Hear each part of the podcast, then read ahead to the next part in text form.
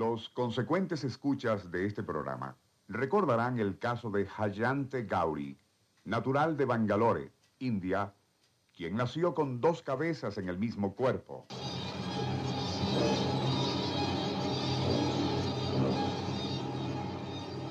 En este mismo programa ya se había relatado lo de un niño bicéfalo, nacido en Argentina en 1962, así como otros extraños nacimientos ocurridos a la misma hora y fecha de aquel año en distintos lugares del mundo.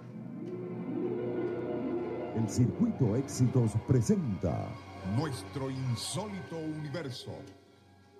Cinco minutos recorriendo nuestro mundo sorprendente. una producción nacional independiente de Rafael Silva, certificado número 3664.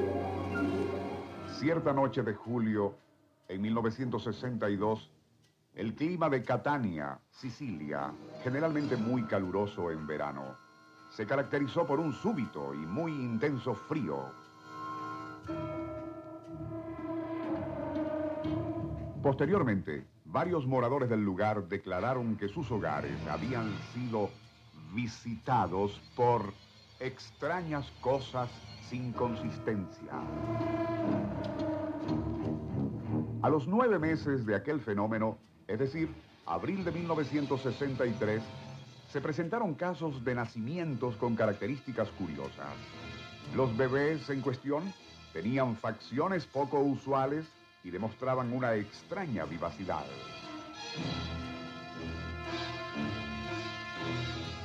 Coincidiendo en fecha y hora con los alumbramientos de Catania, nació en Tucumán, Argentina, el niño bicéfalo. Cada una de las dos cabezas, perfectamente formadas, era de singular y extraña belleza. Dichas cabezas eran independientes y mientras una lloraba, la otra permanecía serena.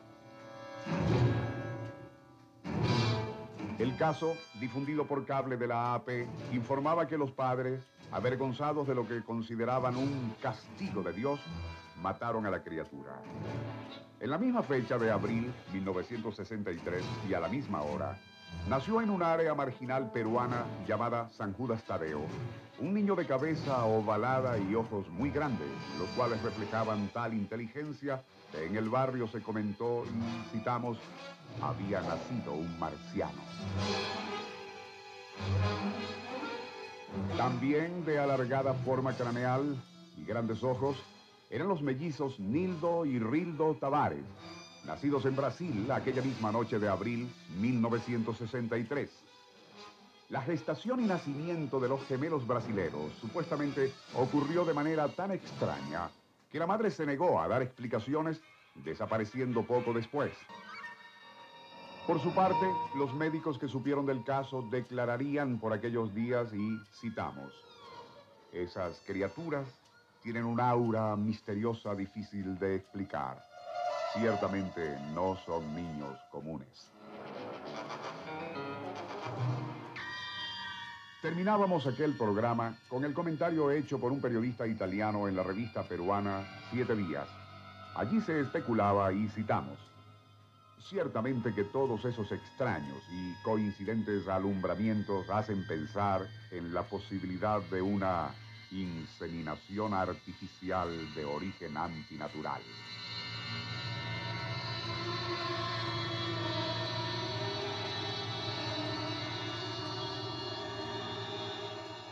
En la actualidad, resulta inevitable preguntarse, ¿qué ocurrió con los que sobrevivieron? ¿Crecieron y se desarrollaron hasta alcanzar la madurez? De ser así, ¿dónde se encuentran ahora? ¿De qué se ocupan? ¿Habrán tenido a su vez descendencia? ¿Preparan acaso el terreno para algo que presuntamente está por ocurrir?